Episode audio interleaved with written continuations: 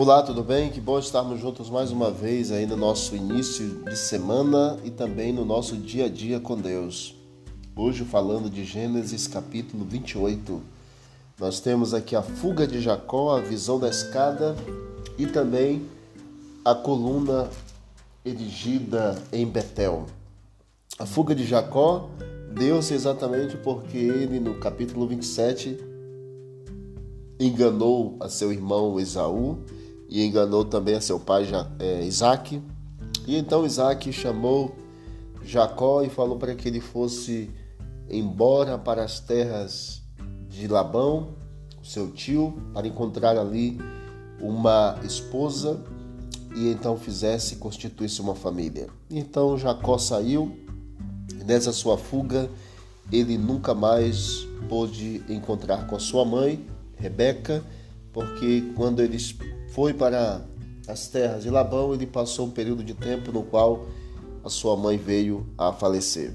Durante a sua fuga, ele pôs uma pedra para dormir como travesseiro e diz a Bíblia que ele viu no sonho posta na terra uma escada cujo topo atingia o céu e os anjos de Deus subiam e desciam por ela.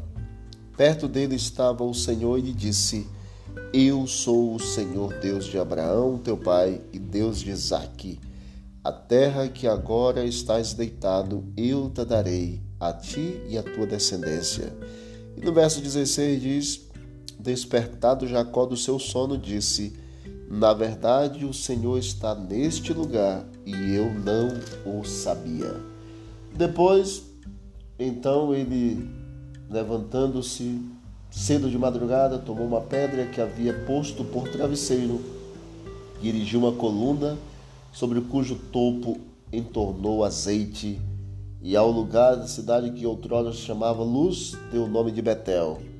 E fez também um voto: se Deus for comigo e me guardar nesta jornada em que empreendo, e me der pão para comer e roupa que me vista, de maneira que eu volte em paz para a casa de meu pai então o Senhor será o meu Deus, e a pedra que erigi por coluna será a casa de meu Deus, e de tudo quanto me concederes, certamente eu te darei o dízimo.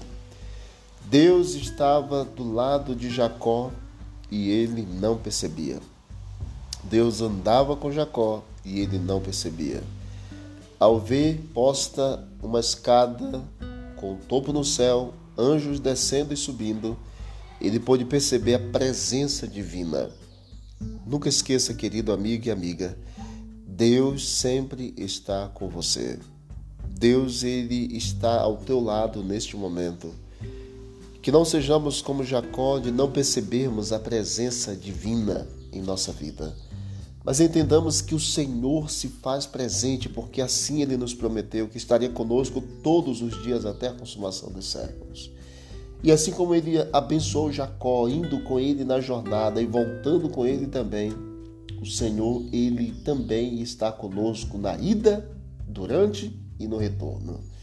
Outro detalhe é que o Senhor, ele te abençoa para que você possa abençoar outros também.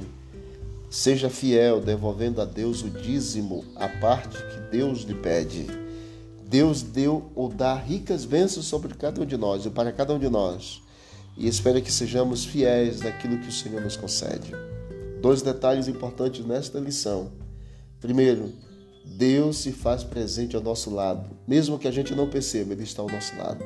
Segunda, Deus te abençoa para que você também seja abençoador de outros, devolvendo aquilo que pertence ao Senhor.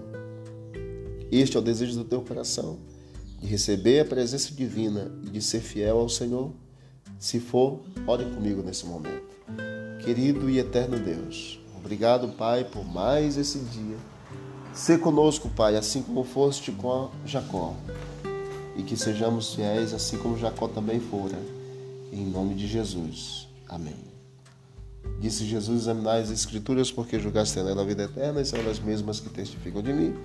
Visite o canal Bíblia em Ação nas plataformas digitais e você vai encontrar mais conteúdo para o seu crescimento espiritual. Um forte abraço, vamos que vamos para ontem avante.